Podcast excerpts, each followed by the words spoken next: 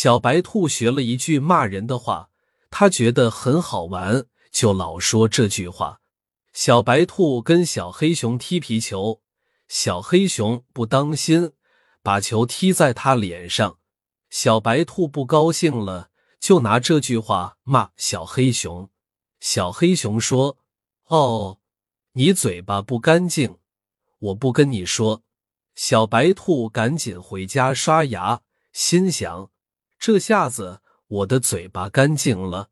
小白兔跟小猴子玩跳绳，小猴子不当心绊了他一跤，小白兔就拿这句话骂小猴子。小猴子不理小白兔了，他说：“你嘴巴脏，我不跟你玩。”小白兔赶紧回家漱口，心想：这下子我的嘴巴不脏了。小白兔跟小鸭子一起划船，小鸭子不当心把水花溅到它身上，小白兔就拿这句话骂小鸭子。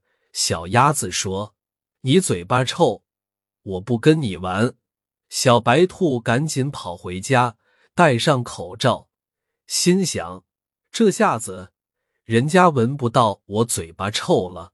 可是。大家还是说小白兔的嘴巴脏，嘴巴臭，不愿意跟他玩。小白兔哭了，说：“呜，我刷了牙，漱了口，还戴上口罩，怎么还说我嘴巴脏、嘴巴臭啊？”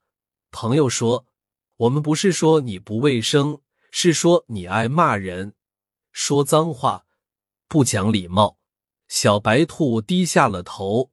说：“哦，我明白了。以后小白兔不说脏话了，大家又和他一起玩了。有一次，小黑熊跑着跑着，不当心把小白兔撞倒了。小黑熊赶紧把小白兔搀起来，问他：‘你跌疼了吗？’